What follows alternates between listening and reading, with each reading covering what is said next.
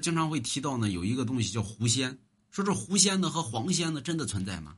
咱们一般提到东北五仙狐黄白柳灰，说这狐仙是谁呢？他的能耐为什么如此之大？他怎么能排到五仙之首呢？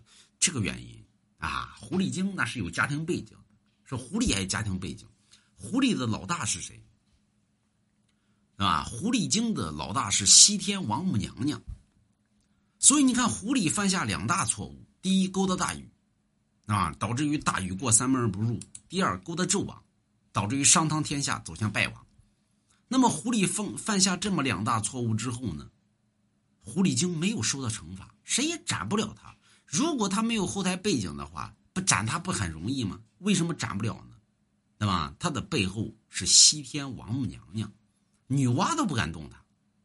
所以在这种状态下呢，后来呢说那给个台阶下吧，犯如此大错，被贬下凡间吧。贬凡间，他乃为这个王母娘娘的坐骑，那地位不能低。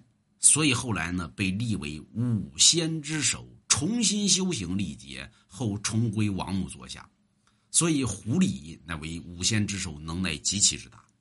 啊，咱们知道呢，中这在中国神话体系里边，狐仙有两大脉系，一为青丘，二为涂山。所以，任何的东西，不管说是人间还是地界，啊，不是还是仙界、妖界，它都讲究于背景的存在。所以，看你有没有背景，有时候有没有其他的办法可以让我很快的能够成仙得道？有，买龙家一幅字儿呗。